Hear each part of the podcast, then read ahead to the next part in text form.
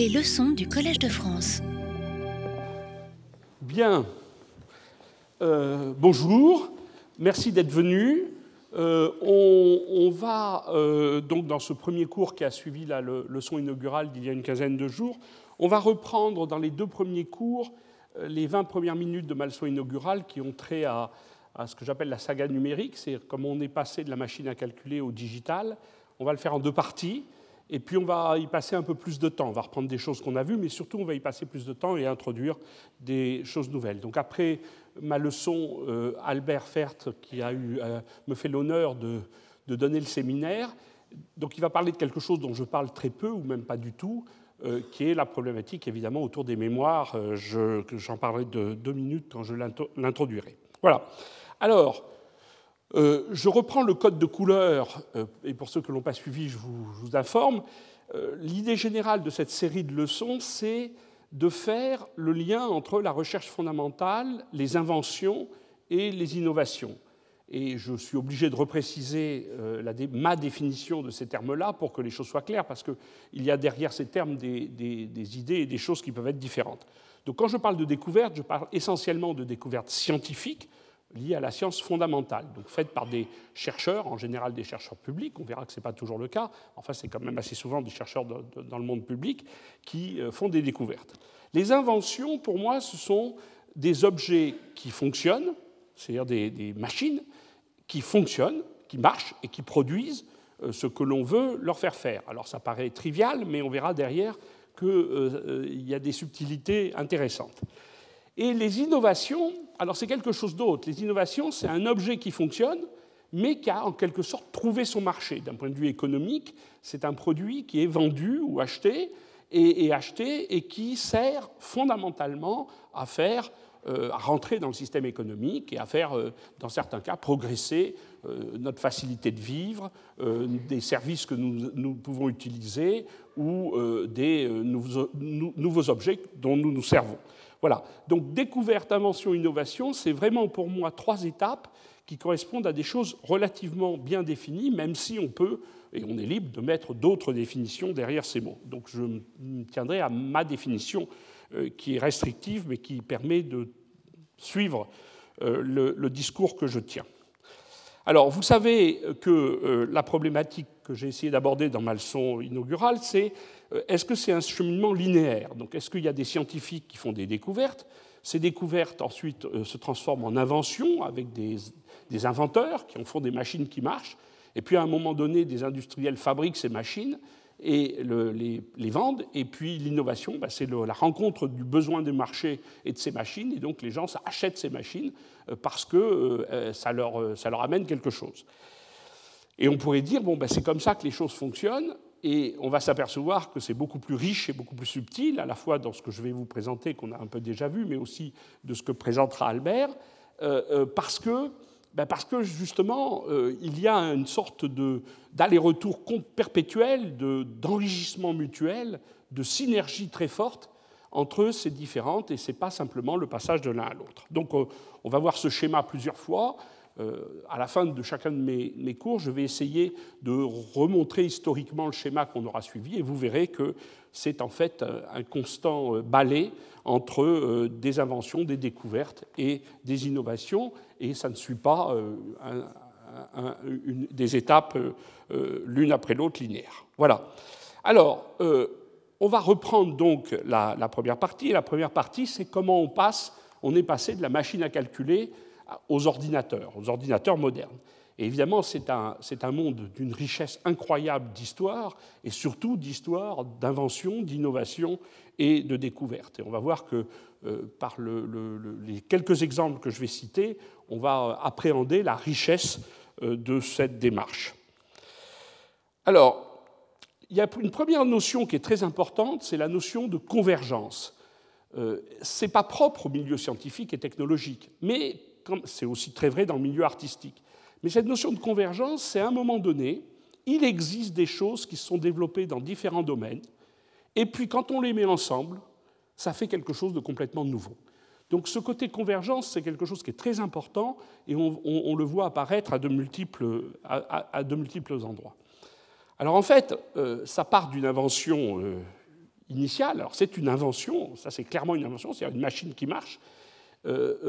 C'est la Pascaline, donc la machine à calculer de Pascal. Je vous le rappelle que Pascal voyait son père, qui était surintendant, faire des calculs régulièrement, et que pour l'aider, en quelque sorte, il avait 19 ans à l'époque, et il ne manquait pas ni d'imagination ni de qualité, comme vous allez pouvoir le voir, euh, il a eu l'idée donc de fabriquer une machine à calculer. C'était quelque chose qui permettrait à son père, euh, de façon euh, plus rapide et éventuellement sans faire d'erreur, de faire des calculs, donc addition, multiplication, division et soustraction. Et donc c'est vraiment une machine à calculer, une machine à calcul. voilà. Et alors il l'a, il l'a conçu, il l'a fait fabriquer, et ça, il en a eu, je pense, je crois me souvenir qu'il y en a 8 ou 9 exemplaires, exemplaires qui ont été construits. Alors ce n'est pas une innovation, parce que euh, personne n'en a fabriqué pour les vendre. Il a eu l'idée de le fabriquer pour le vendre, mais il a eu des problèmes de santé, et finalement ça ne s'est pas fait. Donc c'est resté à l'état d'invention, c'est un objet qu'il avait fait en quelques exemplaires, dont on pouvait se servir et qui marchait. Alors il y a une autre notion qui est très importante, à côté de la notion de convergence, c'est qu'il n'était pas tout seul. Euh, à la même époque, il y avait d'autres personnes, alors j'en ai cité une, mais il y en avait plus que ça, euh, l'anglais euh, William Chickard, qui lui aussi avait l'idée de construire une machine à calcul mécanique. Alors, il y a eu pas mal de débats autour de ce qu'il a fait. Moi, ce que j'en ai compris en relisant un peu les textes, c'est que sa machine n'a pas vraiment marché. Donc c'est pour ça d'ailleurs que dans mon code couleur, au lieu de mettre un rond plein, j'ai mis un rond euh, quadrillé parce que c'est en fait une invention qui n'en a pas été une, puisque dans ma définition, il faut que ça marche. Et sa machine n'a pas marché. il y a eu un débat autour de ça. Il y a des gens qui ont essayé de la reconstruire plus tard sur les dessins qu'il avait faits. Euh, je pense que ça a fini par marcher moyennant quelques petites modifications, mais en tout cas, quand il l'a fabriquée lui, ou quand il voulait la fabriquer, ça n'a pas marché. Alors pourquoi je parle de lui? Parce que ce qui est intéressant dans son cas, c'est le fait que, au même moment dans le monde, sans que ce soit des gens qui sont corrélés, euh, les mêmes idées arrivent. Et ça, c'est très très vrai en science, c'est très très vrai en technologie, c'est vrai à peu près dans tous les domaines. il y en a toujours un qui fait les choses en premier, mais euh, il faut avoir la modestie, euh, quand on a la chance d'être le premier, de se dire que si ça n'avait pas été soi, ça serait quelqu'un d'autre. Parce que, comme, on, le dit souvent, euh, Albert, Einstein n'aurait pas été là, quelqu'un aurait trouvé la théorie de la, relativité. Il n'y a pas de doute là-dessus. Alors un peu plus tard, certes, mais euh, voilà. Donc le, premier a un énorme avantage, c'est qu'il est, euh, est le premier. Voilà. Donc je, je, dis que la science, c'est souvent un peu comme le sport de haut niveau. Hein. il faut s'entraîner, et puis les lauriers vont au premier. Bon, voilà, c'est comme ça. donc voilà ce, monsieur, William Chickard, il n'y est pas arrivé. Et, donc euh, Pascal lui est arrivé. Donc, euh, Mais il y a beaucoup de. c'est quelque chose de très vrai que euh, quand, quelque chose arrive à un moment donné, ça vient à la fois d'une convergence et puis de quelque chose qui est dans l'air. Voilà. Très souvent, c'est rare d'être très, très, très, très en avance. Ça arrive, ça arrive. Et il y a des cas, on en parlera. Alors, la première invention, enfin innovation, invention qui a donné une innovation et qui a été à la base euh, des ordinateurs, donc il y avait la machine à calculer d'un côté, qui était celle de Pascal, et puis il y avait d'autres inventions qui tournaient autour des métiers à tisser. On l'avait vu, hein, je vous en ai parlé, mais là on va rentrer un peu plus dans les détails les métiers à tisser, donc c'était des mécaniques, c'était des machines assez compliquées, qui avaient des aiguilles qui bougeaient, qui obligent le fil à se mettre au bon endroit, au bon moment pour fabriquer des tissus avec des motifs, et de plus en plus compliqués, de plus en plus chers. Il y avait un vrai marché pour des métiers avec ce qu'on appelle les indiennes, c'est-à-dire des, formes et des couleurs assez, assez, assez compliquées. Et euh, un certain nombre d'inventeurs avaient inventé des choses pour faire marcher les machines à tisser de façon euh, plus efficace. Alors il y en a deux qui étaient importants. Il y en a un qui sont les, le, euh, Basile Bouchon et Jean-Baptiste Falcon qui ont inventé les cartes perforées pour programmer les machines à tisser. Donc ça c'est quand même majeur. C'est-à-dire qu'au lieu que ce soit une personne qui décide à tout moment quelle aiguille devait monter ou bouger, mais on pouvait la programmer, faire des dessins automatiquement par des trous dans des feuilles. Alors on verra que c'est très très important parce que faire des trous dans des feuilles, c'est une façon de faire des 0 et des 1. Et on va voir qu'après, les 0 et 1, ça a été évidemment très important dans le monde de l'ordinateur. C'était la plus facile façon, la plus simple façon de faire des 0 et des 1. Et puis, il y a une autre euh, euh, invention qui était intéressante, qui venait des automates. Alors, les automates, c'était un rouleau que vous connaissez quand vous ouvrez des petits automates, même ceux qu'on fabrique maintenant. Euh, Vaucanson, c'est un Jacques Vaucanson qui avait inventé ça. On peut faire un, rouleau avec des petites, des, petits morceaux qui sortent, et puis une petite mécanique qui vient toucher et quand le rouleau passe et que le, bip touche le, bah, ça fait bouger le, ça fait bouger le, mécanisme. Donc ces rouleaux, qu'on appelle rouleau de Vaucanson, c'était une autre, c'était pour les automates et c'était une autre invention. Et la combinaison des deux a été euh, euh, faite par euh, donc Jacquard, des métiers Jacquard, qui là sont restés une vraie innovation. Alors pourquoi ça a été une innovation? Parce que non seulement il en a fabriqué, mais il en a fabriqué beaucoup, il y en a eu énormément de vendus, et comme on va le voir, c'est resté jusqu'au assez loin dans le, dans le XXe siècle, hein, dans la première moitié du XXe siècle, on fabriquait, on utilisait encore des métiers jacquard.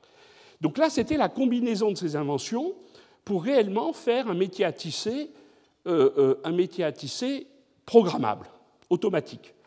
Alors, ce qui est intéressant encore, c'est la motivation. Je vous ai dit tout à l'heure que Pascal avait fait ça pour aider son père, hein, la, Pascaline, la machine à calculer.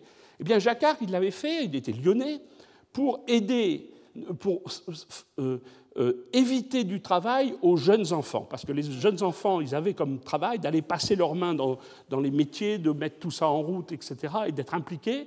C'était un métier pénible, dangereux, et donc il a voulu rendre tout ça automatique pour aider les jeunes enfants. Vous avez ensuite tous en tête les, ce que ça a donné au niveau social, hein, la révolte des canuts et, le fait que Jacquard a été un peu mis au pilori, je crois qu'il en a souffert toute sa vie, parce qu'il a plus été vu comme un destructeur de travail que comme un, euh, apporteur d'innovation.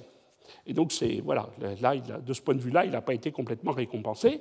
Mais toujours est-il que son métier, et, le métier à tisser, était réellement la combinaison de plusieurs inventions et finalement c'était surtout, et c'est ce qu'il faut retenir pour, nous, un objet mécanique programmable. Voilà, il était, on pouvait complètement et autonome, programmable et autonome. Alors ça, je, vous, je prends cette photo parce qu'elle est très belle. C'est une photo euh, d'un métier à tisser anglais, Jacquard, donc basé sur les mêmes principes, qui fonctionnait dans les années 20-30, qui est dans un musée en, Angleterre. Donc vous voyez, jusque de début du XXe siècle, ou presque la première moitié du XXe siècle, eh bien, les principes du métier jacquard, évidemment avec des mécanismes de plus en plus sophistiqués, ont été utilisés. Donc là, c'est vraiment une innovation dans ce sens que euh, en, a acheté, on en a fabriqué, on en a vendu, et euh, ça servait, entre guillemets, sur une, une échelle de taille assez, assez importante. Alors, vous voyez d'un côté la machine à calcul, de l'autre côté la programmation mécanique automatique. Eh bien, c'est un anglais. Euh, alors, je reviens là-dessus d'abord parce que c'est le point important. Donc, la programmation, c'est en fait une façon de faire des 0 et des 1. On verra en particulier avec Albert que les deux grandes fonctions des 0 et des 1, c'est de pouvoir programmer une machine, mais c'est aussi pouvoir de stocker des informations. Voilà, donc le 0 et 1, et on en parlera un peu, c'est euh, quelque chose de très très important euh, dans le monde de l'informatique et de, des ordinateurs. Voilà. Alors donc, euh, cette convergence entre, d'un côté, euh, la machine à calculer, pur objet mécanique, mais il fallait tourner des boutons, tourner des crans, etc., le métier jacquard, programmable automatique, la conjonction des deux, c'est le début de l'ordinateur, et c'est un Anglais, euh, Charles Babbage, qui est mathématicien, qui est à la Royal Academy des Sciences, et qui a eu l'idée de euh, fabriquer une machine à calculer programmable et automatique. Et là, on est vraiment au tout début de l'ordinateur. C'est en fait un ordinateur, et c'est ce qui donnera ensuite, évidemment, les développements que l'on va voir et que vous connaissez. Et alors là, vous voyez, on est dans le monde de la technologie, on est dans le monde de l'invention, on est dans le monde de l'innovation. tout ça, évidemment, demande un peu de science, mais finalement c'est du calcul, c'est de l'algèbre, et des choses, enfin plus exactement de l'arithmétique et des choses assez simples. En fait, Babbage il a construit deux machines. Enfin, et plus exactement, il en a construit une et il n'a jamais réussi à construire la seconde. Une machine qui est comme une machine à calculer, qui fait des additions, des soustractions, des multiplications, mais programmable. Donc ça, c'est une machine euh, arithmétique. Mais il a fait aussi et c'est ça qui est le point très important, une machine qu'il a appelée une machine analytique, c'est-à-dire qu'il pouvait faire plus que ça, qui pouvait manier des concepts analytiques, résoudre des équations, alors par des séries de calculs, hein, mais résoudre des équations et faire de l'algèbre et de l'analyse. Alors ça, c'est un point très intéressant parce que euh, cette deuxième machine qu'il n'a jamais réussi à faire fonctionner, son, fils ensuite a repris euh, les travaux de son père et a essayé de faire fabriquer une machine qui, de ce que j'ai compris, a fini par fonctionner, euh, mais fondamentalement c'était un, exercice très difficile. Et on, verra tout à la fin, mais on le verra aussi à différentes étapes, que quand on passe de l'invention à l'innovation, il y a quelque chose de très différent. C'est que l'invention, vous avez des idées, vous bricolez quelque chose, vous faites une machine qui marche. L'innovation, il va falloir faire un objet qui marche pour tout le monde, qui va se fabriquer en grande quantité. Et c'est très rare qu'on puisse le faire tout seul. Donc l'inventeur, il peut être un peu tout seul, l'innovateur, on, le reverra, il faut qu'il fasse travailler les meilleurs autour de lui, parce qu'il y a des problèmes à résoudre techniques, dépassent sa spécialité très souvent, et donc, dans le cas de Babbage, il a eu un peu de mal à, avoir autour de lui tout, ce qu'il fallait pour fabriquer finalement sa machine qui fonctionnait. Donc, on est dans l'invention. Et alors, l'histoire, elle est très très jolie parce qu'une euh, jeune dame, euh, Ada Lovelace, alors Ada Lovelace, elle a, une histoire fantastique. Hein, si vous avez l'occasion de dire des choses sur elle, c'est une femme fantastique. D'abord, euh, ses parents, ce n'est pas, pas, des parents, c'est pas n'importe qui. Son père était Lord Byron, un grand poète euh, excentrique anglais euh, qu'elle n'a jamais vu finalement, parce qu'il est parti euh, quelques mois après sa naissance et ils se sont jamais revus. Mais elle a voulu être enterrée près de lui, donc elle a gardé beaucoup d'affection. Mais c'était vraiment typiquement un, poète excentrique. Hein. Il s'était vu assez critique à l'époque, sa communauté de nobles anglais le critiquait beaucoup pour ses excentricités. Il a voyagé partout dans le monde.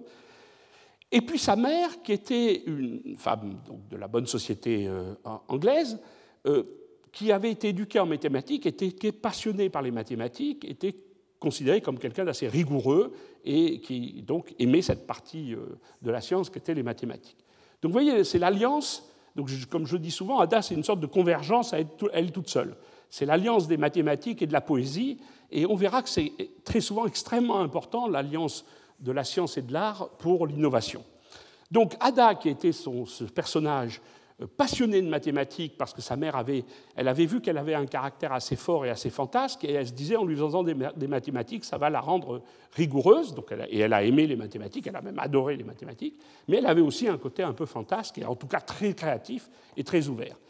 Et donc Ada s'est mis à, peu importe l'histoire, elle est intéressante, mais je n'ai pas le temps de vous la raconter, en contact avec euh, Babbage, ils se sont rencontrés, ils se sont auto-impressionnés l'un l'autre, c'est-à-dire que Babbage euh, avait été très impressionné par évidemment les capacités intellectuelles de cette jeune dame, et elle, elle était tombée complètement amoureuse, non pas de Babbage, mais de sa machine, en disant mais cette machine, elle est fantastique.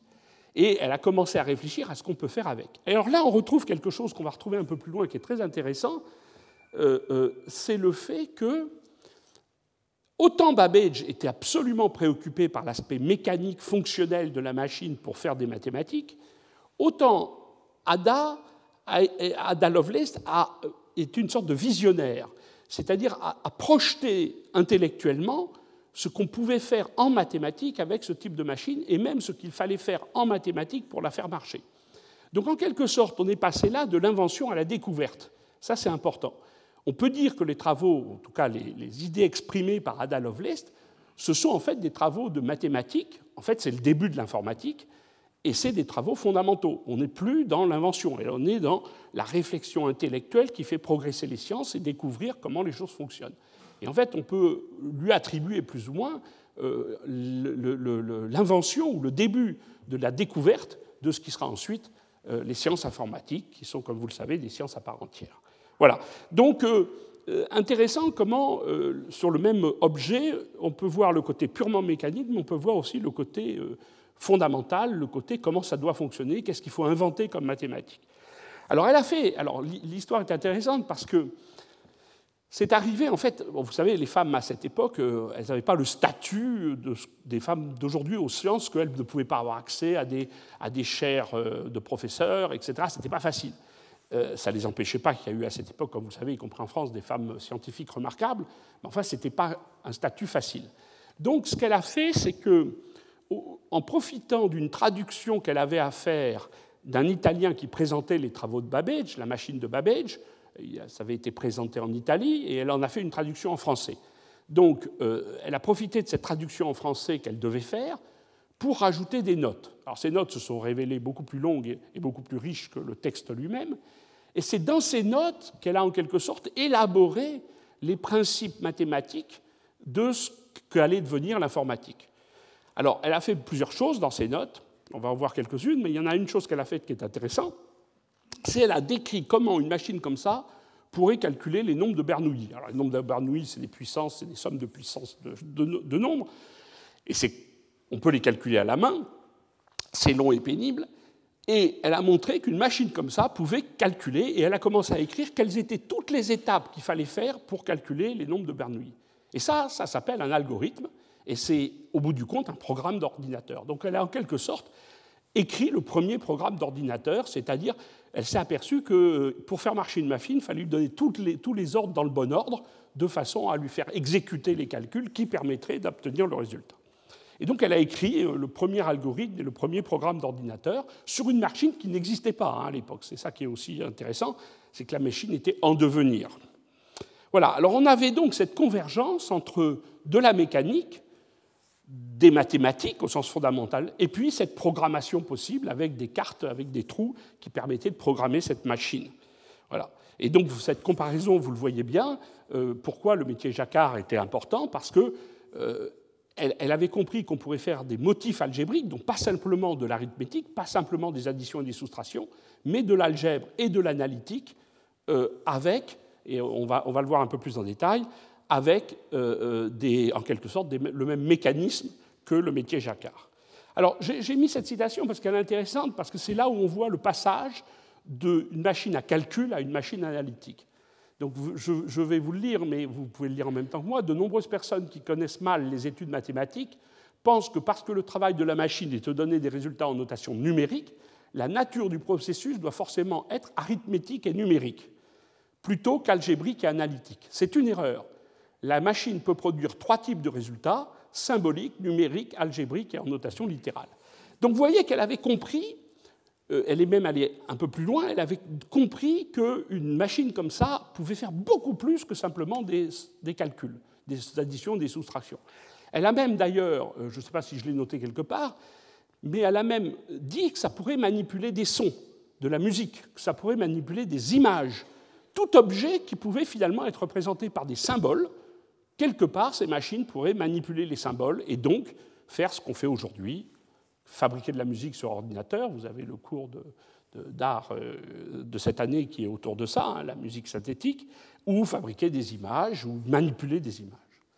Alors l'autre, l'autre euh, intérêt, c'est qu'évidemment, elle a tout de suite posé le problème, problème qui a occupé et qui continue à occuper beaucoup de débats, celle de l'intelligence artificielle. artificielle. Donc elle, elle avait une vision quand même pragmatique. Elle disait la machine analytique n'a aucune prétention de créer quoi que ce soit. Elle peut faire tout ce que nous savons commander et l'effectuer. Sa capacité de nous aider à mettre à disposition ce que nous connaissons déjà. Donc en quelque sorte, elle ne, voyait pas arriver une sorte d'intelligence artificielle. C'est-à-dire qu'elle elle, disait finalement c'est une machine qui obéit à des choses qu'on pourrait faire nous et qu'elle peut faire toute seule. Euh, la notion d'apprentissage, etc., euh, était de machine learning, comme on dit maintenant, n'était pas vraiment présente. Enfin, c'est quand même intéressant de voir que euh, sa vision était déjà, avait posé en fait les grands problèmes et les grands principes des ordinateurs et de l'informatique. Alors, euh, euh, euh, comme je vous l'ai dit, le résultat de ça, ça a été une machine qui finalement a dépensé. Alors, l'anecdote, c'est qu'il y a eu un grand conflit entre Babbage et l'État anglais, que l'État anglais lui ayant donné de l'argent pour faire cette machine qui n'a jamais marché. Il n'a pas réussi à lever plus de fonds qu'il ne fallait, et donc il n'a jamais pu finir sa machine. Et c'est son fils, comme je vous l'ai dit, qui, en ayant repris le flambeau, a pu faire marcher une machine équivalente. Et là, donc, on est, on est au début du XIXe siècle. Hein. on est donc euh, dans, au milieu du XIXe siècle, la première moitié du XIXe siècle. Euh, voilà, donc on est, euh, les ordinateurs, ça n'existe pas encore. C'est un essai d'invention dans le cas de Babbage. Alors, évidemment, est arrivé ensuite des grands esprits mathématiques qui ont repris un petit peu, qui ont élaboré autour du, du travail d'Ada. Alors, ce n'est pas clair s'ils étaient au courant, parce que Ada Ada Lovelace, elle a été redécouverte, hein. elle a été oubliée par l'histoire, et c'est plus récemment que les gens ont redécouvert sa, contribution. Donc euh, il y a un nom qui est évidemment fameux, c'est Alan euh, Turing, qui est un très très grand mathématicien, qui a eu des contributions dans beaucoup de domaines des mathématiques. Enfin, il y en a une qui nous intéresse particulièrement, c'est ses réflexions pour résoudre des problèmes. Alors la question qui se posait, c'est une question qui était posée par Hilbert, qui était finalement, qu'est-ce que c'est qu'un... Est-ce qu'on peut résoudre tous les problèmes en mathématiques Et qu'est-ce que c'est qu'un problème qui peut être résolu et celui qui ne peut pas? Alors pour ça, il a inventé dans sa tête, alors là on est vraiment dans des mathématiques pures, il a inventé dans sa tête une machine, puisque la question c'est est-ce qu'on peut résoudre des problèmes par des machines? Euh, euh, Une machine qui est une expérience de pensée, une sorte de machine idéale pour résoudre des problèmes. Donc en fait, c'était déjà l'architecture, les concepts des ordinateurs. Et cette machine de Turing, il a même euh, inventé un test, alors on verra parce que c'est un test pour savoir si c'est une machine ou si c'est un humain qui répond. Donc là, on est encore dans le domaine de l'intelligence artificielle. Et donc il a imaginé un test et, qui pourrait faire la différence entre si c'est une machine qui répond, une machine intelligente entre guillemets, ou un être humain. Donc la machine de Turing, ce n'est pas une machine qui marche. En fait, après, on a construit des machines et on est capable de dire si elles sont compatible avec la machine de Turing ou pas, parce que la machine de Turing, c'est une machine intellectuelle, c'est une machine de pensée, c'est un, objet hein, purement euh, euh, euh, virtuel. Mais c'est une machine qui, en manipulant des 0 et des 1, permet justement de, faire, de répondre à des questions analytiques et de résoudre les problèmes. Alors, très souvent, les gens confondent la machine de Turing avec ce qui s'est appelé la bombe. Alors, la bombe, ce n'est pas parce que ça explose, c'est parce que ça vient d'un bombast, d'un terme polonais, ou de cryptologie, où des, équipes de cryptologie polonaises qui, étaient euh, avant la guerre de très haut niveau, au moment où les Allemands ont envahi leur pays, ont fait passer toutes les informations qu'ils avaient sur les méthodologies de cryptologie, donc pour crypter et décrypter euh, des messages, qui, comme vous le savez, en temps de guerre sont très très importants, ont fait passer toutes ces informations en Angleterre, et euh, euh, les Anglais ont mis en place un programme très important de cryptage et décryptage, en particulier évidemment de tout ce qui venait d'Allemagne pendant la guerre. Et donc la bombe, c'était une machine qui permettait de décrypter de façon euh, automatique le code allemand qui s'appelait le code Enigma, qui était un code très sophistiqué avec des machines qui étaient des machines Enigma dont on changeait les paramètres assez souvent et qui permet de, converser entre guillemets entre euh, les bateaux, les sous-marins allemands, euh, etc. Et donc cette machine, c'est une machine, alors c'est une invention, c'est une machine qui est purement mécanique, euh, qui permettait de décrypter assez rapidement. Alors ce n'est pas la machine de Turing, ce n'est pas un ordinateur en tant que tel, c'est une machine automatique pour faire du décryptage de messages. Alors justement, euh, euh, on va voir maintenant un, domaine qui est adjacent, mais qui va se révéler évidemment de nouveau avec, convergent avec euh, les problèmes d'ordinateur, c'est ces histoires de 0 et 1 et l'algèbre qu'on peut faire avec. Alors ce qu'il faut savoir, c'est qu'avec 0 et 1, on peut faire plusieurs choses. On peut faire du calcul, en plus c'est l'algèbre de Boole a montré qu'on pouvait faire de l'algèbre avec des 0 et 1, c'est-à-dire qu'on pouvait faire plus que du calcul, on pouvait faire de la logique. Euh, c'est facile à comprendre. Euh, bon, 0, 1, euh, on peut écrire les nombres avec un système binaire. Ça, c'est Leibniz et ensuite Boole qui ont repris ça, et Shannon qui s'en est servi. Donc on sait écrire tous les calculs avec une base binaire, donc avec des 0 et des 1. Mais on peut aussi faire de la logique. Par exemple, c'est vrai ou c'est faux? Ben, vrai, on va dire que c'est 1. 0, on va dire que c'est faux et, ainsi de suite. C'est-à-dire qu'on peut faire un système logique. Donc on peut faire beaucoup plus que des calculs, on peut faire de la logique. C'est ce qu'a montré Leibniz, et l'algèbre de Boole est issue de, ces, idées. Et Claude Shannon, qui est donc arrivé beaucoup plus tard, alors Claude Shannon, c'est un mathématicien euh, tout à fait intéressant, donc c'est un mathématicien euh, du milieu du XXe siècle, et c'est un mathématicien qui travaillait à Bell Labs. Alors après au MIT longtemps, mais enfin il était, grande partie sa, sa, carrière a été faite à Bell Labs. Je vais dire deux mots du Bell Labs, si ça va revenir. Donc le Bell Labs, c'était les Bell Labs, c'était les laboratoires d'une grande compagnie de téléphone américaine, qui est AT&T, qui à l'époque avait un monopole et qui déployait le téléphone sur tout le territoire américain, avec d'ailleurs des velléités de le faire à l'international. Et cette euh, situation de monopole elle avait la pression du gouvernement pour conserver, pour ne plus perdre cette situation de monopole, et elle, AT&T, voulait garder ça en disant si on est dans cette situation, on pourra faire plus parce qu'on pourra plus investir, et donc on, voilà, débat qui existe toujours.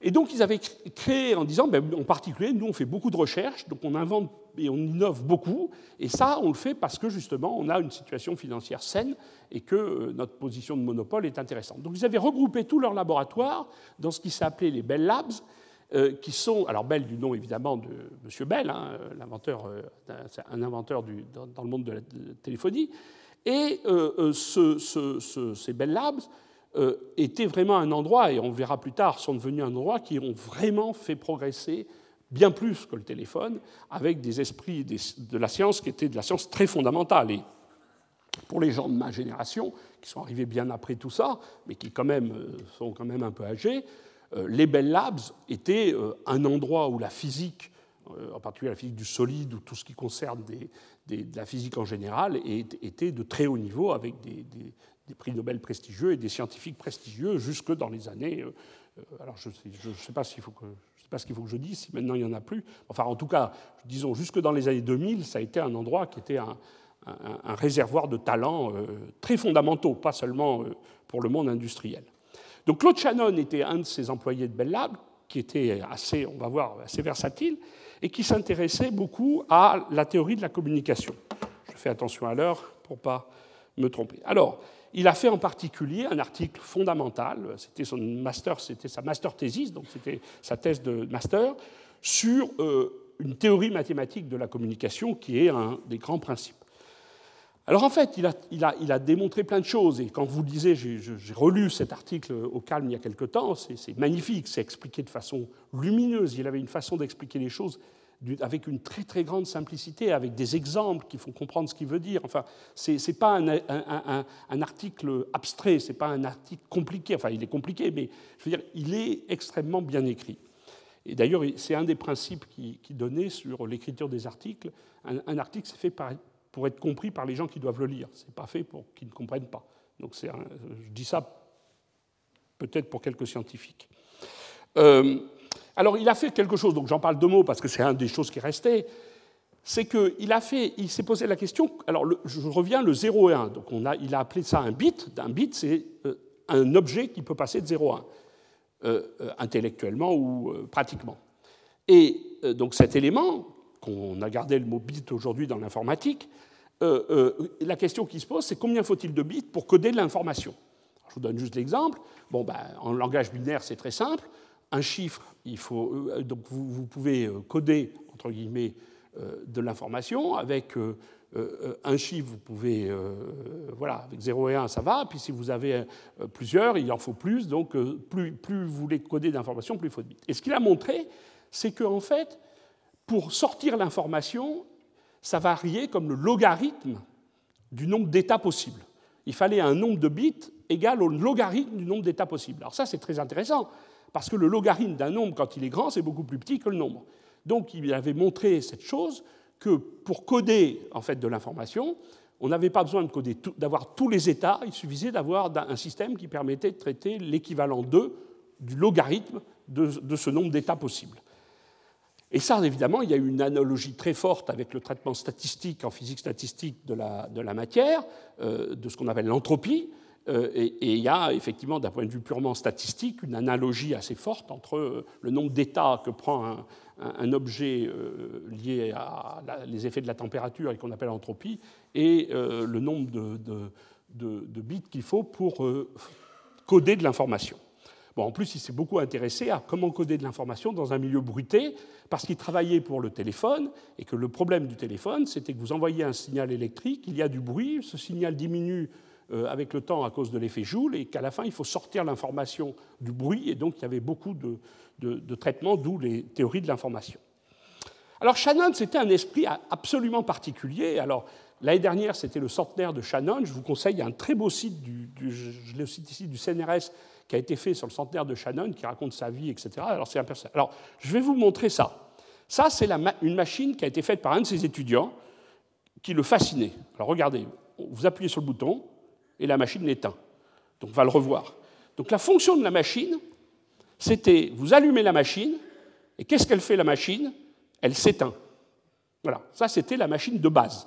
Voilà, une machine dont l'objet, alors c'est fascinant, il avait ça sur son bureau, il passait des heures à regarder sa machine, il la mettait en route et la machine éteignait. Voilà, elle s'éteignait elle-même. Alors pourquoi l'ultimate machine? Parce qu'évidemment, on ne peut pas imaginer. On peut dire, bon, c'est un gamin, alors il, aimait jongler, il aimait faire du monocycle. Enfin bref, il était vu quand même comme un, personnage un peu farfelu. Mais voilà, alors il a fait mieux. Et ça, c'est très intéressant. je les ai montrés dans ma leçon inaugurale, mais je vais vous les remontrer parce que elles sont quand même passionnantes. Parce qu'on est vraiment là sur le début de l'intelligence artificielle. On ne parle pas d'ordinateur. Il n'a pas fait ça avec des ordinateurs. Mais il a mis évidemment tous les principes qu'il fallait pour faire ensuite de l'intelligence artificielle. Donc, son objet, c'est qu'il a fait un labyrinthe avec une souris. La souris, c'est une souris artificielle, bien sûr, mais il l'a appelée Thésée euh, à cause du labyrinthe. Et ce qu'il a illustré, c'est comment je peux apprendre à ma souris, qui est un objet mécanique, le chemin dans le labyrinthe. Donc, je vous passe le petit film, il y a deux petits films, et après je commente. Like his classical namesake, Theseus has a problem with finding his way through a maze. His objective is the goal here in the corner. He is now exploring the maze using a rather involved strategy of trial and error. As he finds the correct path, he registers the information in his memory. Later, I can put him down in any part of the maze that he's already explored, and he'll be able to go directly to the goal without making a single false turn.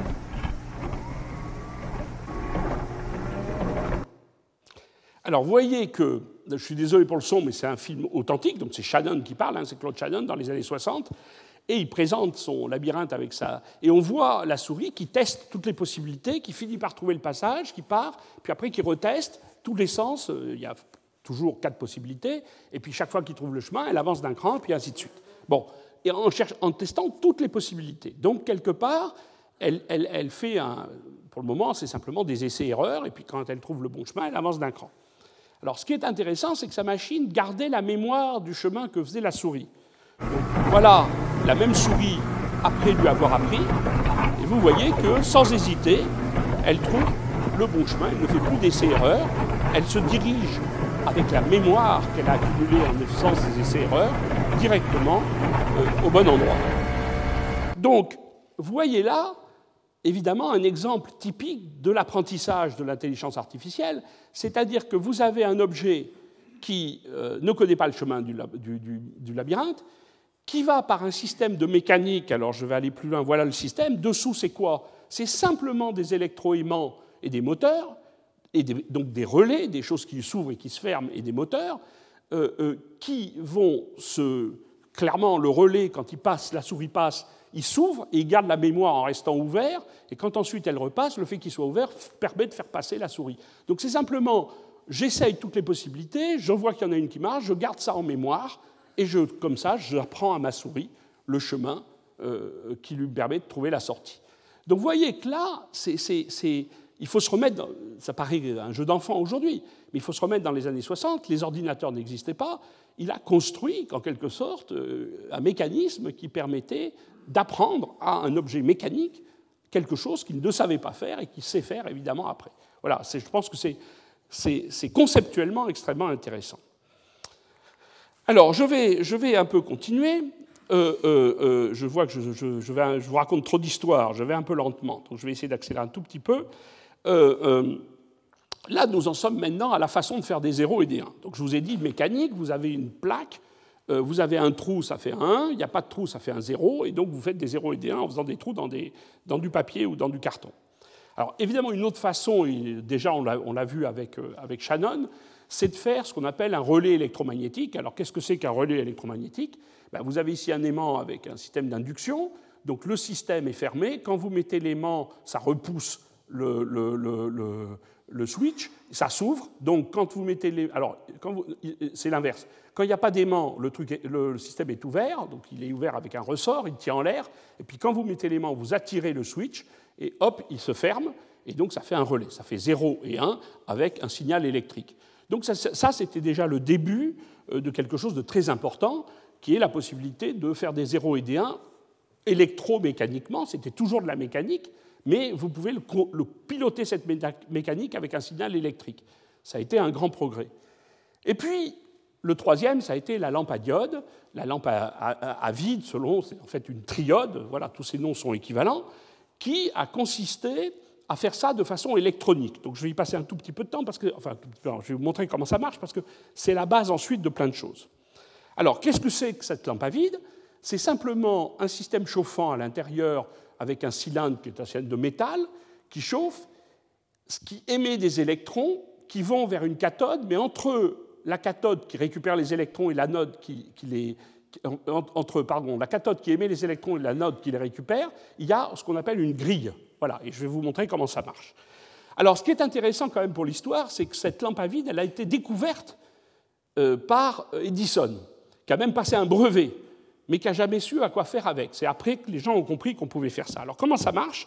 Donc, vous voyez que je le représente comme ça, le filament qui chauffe, la cathode qui va émettre des électrons, la grille et l'anode. Et donc, l'idée, c'est selon la façon dont vous mettez le champ électrique entre la grille et la cathode, eh bien, les électrons peuvent passer ou pas. Donc quand la grille est chargée positivement, euh, les électrons passent et passent de l'autre côté, et si la grille est chargée négativement, les électrons butent sur la grille et repartent. Donc vous voyez ici que vous avez le 0, le, pardon, le 1 et le 0.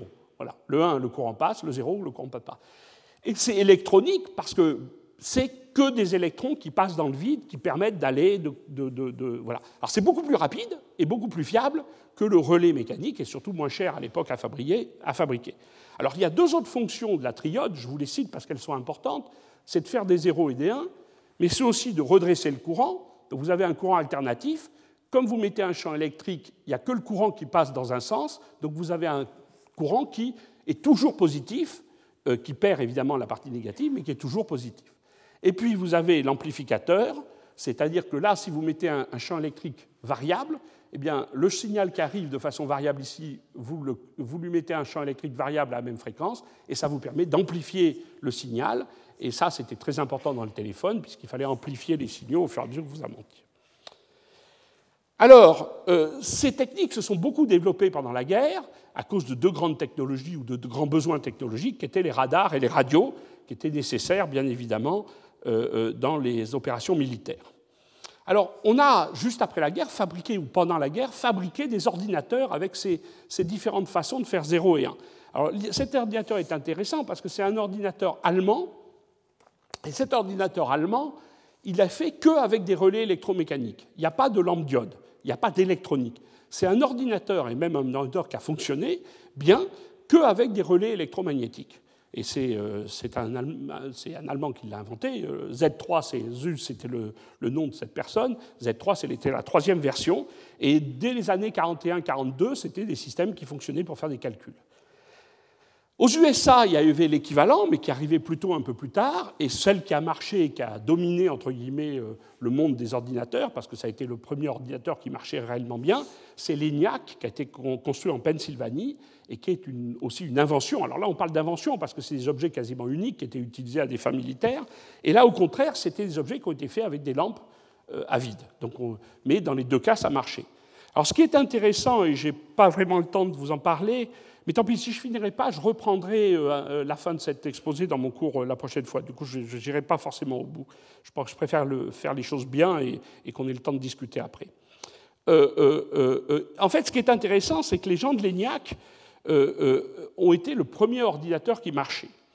Mais cet ordinateur s'était fortement inspiré d'un autre ordinateur qui avait été développé par euh, Atanasoff et Berry. Alors Berry, ce n'est pas le Gérard Berry d'ici, hein, bien qu'il fasse de l'informatique, c'était un, Berry américain, euh, Clifford, et euh, qui avait construit aussi une machine, mais qui ne marchait pas très bien, mais qui avait tous les principes de l'ordinateur moderne, mais il ne marchait pas très bien.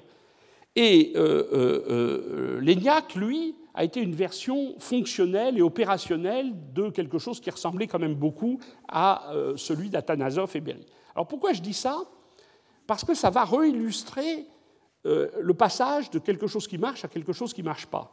La grande différence entre ce couple Atanasoff et Berry et le couple, euh, alors j'ai oublié le nom, c'est Molky, et Eckert, hein, je ne sais pas si je l'ai marqué quelque part, Molky et Eckert, c'était que Athanasov, finalement, qui était le promoteur de ça, il travaillait pratiquement tout seul.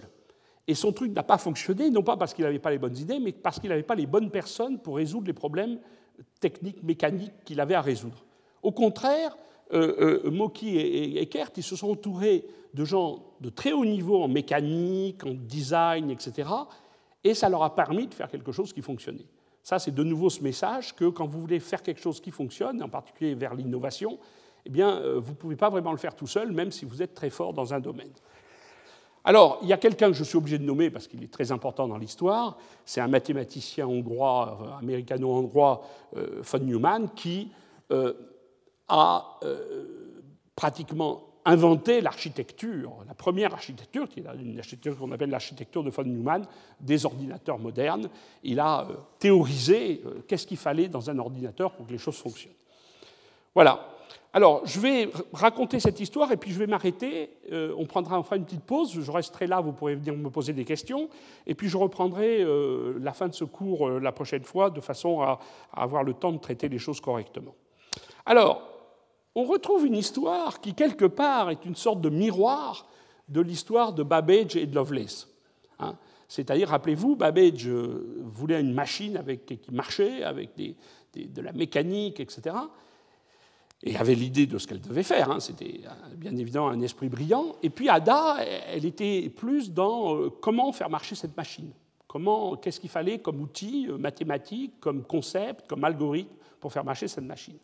Alors on va retrouver la même chose parce qu'au moment où ces machines militaires se sont développées, dans les années 40, donc l'ENIAC, etc., il fallait évidemment la programmer. Alors comment vous programmez une machine de ce type? Ben, vous programmez une machine de ce type, un peu comme les anciens centraux téléphoniques hein, d'il y a très longtemps. Euh, vous voyez ça dans les vieux films. Ben, vous prenez un, relais, enfin vous prenez un contact et vous le mettez ailleurs. Voilà, vous programmez en, mettant les contacts là où il fallait. Donc le langage entre guillemets machine de l'époque, c'était réellement un langage machine, c'est-à-dire que vous connectez les bons fils là où il faut pour programmer la machine. Et puis quand elle est programmée, elle fait une série de calculs, toujours les mêmes, quand vous voulez faire faire une autre série de calculs, il ben, faut bouger les, contacts et les mettre ailleurs. Alors, très rapidement, et donc c'était quand même des mathématiques élaborées, parce qu'il fallait traduire le problème mathématique que vous vous posez, le calcul à faire, en termes de qu'est-ce qu'il fallait brancher et débrancher sur l'ordinateur. Il, fallait faire ce qu'on appelle programmer en langage machine. C'est ce que fait un programme en langage machine, de donner les ordres de où on met les 0 et 1, qu'est-ce qu'on doit faire. Et donc, les, promoteurs de ces ordinateurs, qui étaient en général des hommes, ont eu l'idée de recruter des femmes, mais des femmes mathématiciennes, et même mathématiciennes de haut niveau, pour faire ce travail de programmation. Alors, avec une vision que moi je rejuge aujourd'hui comme étant un peu misogyne, peut-être j'ai tort, enfin, c'était en gros, nous on fait le métier noble, on fait une machine qui marche, puis après, cette machine, pour la faire marcher, bah, il faut des, gens, bon, certes, qui ont un cerveau, parce qu'il faut quand même faire tous les calculs pour savoir qu'est-ce qu'il faut faire, mais bon, c'est moins noble, entre guillemets, que de concevoir la machine. Et donc, on va, on va recruter des femmes. Et c'était effectivement ça, ils recrutaient des femmes pour faire ça, des mathématiciennes.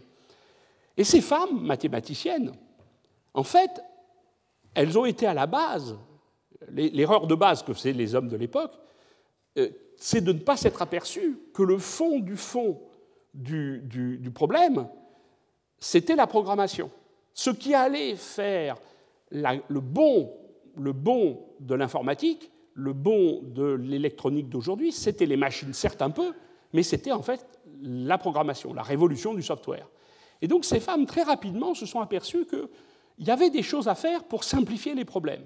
Et en particulier, elles ont eu l'idée, une en particulier qui est euh, Grace Hopper, qui a eu l'idée de ce qu'on appelle un compilateur, c'est de dire, bon, plutôt que de travailler tout le temps en langage machine, donc de décomposer tous les calculs en petites étapes, en 0 et 1, où est-ce qu'il faut brancher et pas brancher, on peut peut-être écrire dans un langage plus proche d'un langage mathématique analytique, donc programmé avec un langage simple, et puis ensuite on fait la traduction de ce langage simple en langage machine. Ça s'appelle un compilateur. Et donc, euh, peur, a inventé le compilateur, c'est-à-dire qu'il valait mieux programmer avec un langage beaucoup plus rapide et beaucoup plus accessible à l'esprit humain habitué aux mathématiques, et ensuite faire une traduction mécanique par un autre programme, puisqu'un compilateur c'est un programme, qui met ça en langage machine. Et donc ces femmes, elles ont en quelque sorte inventé l'utilisation et même les langages euh, utilisés ensuite et développés ensuite pour piloter les ordinateurs, y compris le passage du langage de programmation au langage machine, donc du compilateur. Alors en plus, je mets ce petit signal, c'est que, voilà, elles, ont inventé aussi le mot bug. Alors, elles l'ont inventé parce que vous voyez ici dans le cahier de manip de, de Grace Hopper un papillon de nuit qui avait été coincé dans un relais, et elle appelait ça un bug.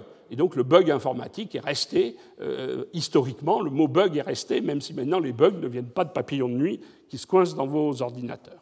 Voilà. Alors, euh, euh, je vais m'arrêter là parce que je voudrais qu'on ait du temps à la fois pour discuter en, petits groupes, et puis ensuite on prendra euh, à, 11h la leçon, le séminaire d'Albert Fert.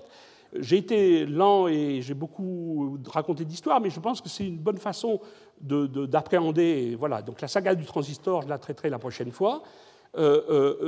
Ce que, je vous demande maintenant, et donc je vous d'abord remercie de votre attention, c'est que je vais être à votre disposition. Je ne prends pas de questions dans la salle pour des questions techniques, c'est un peu compliqué, mais par contre je vais rester 10 minutes ici dans la salle et ceux qui veulent discuter avec moi sont les bienvenus. Et puis ensuite à 11h, on, prendra le séminaire, on commencera le séminaire euh, d'Albert Fert euh, qui vous parlera de notre aspect extrêmement important qui sont évidemment les mémoires euh, avec sa contribution évidemment très importante à ces travaux. Voilà, je vous remercie et je suis à votre disposition pendant une dizaine de minutes avant qu'on commence Albert Merci beaucoup. Retrouvez tous les contenus du Collège de France sur www.colège-2-france.fr.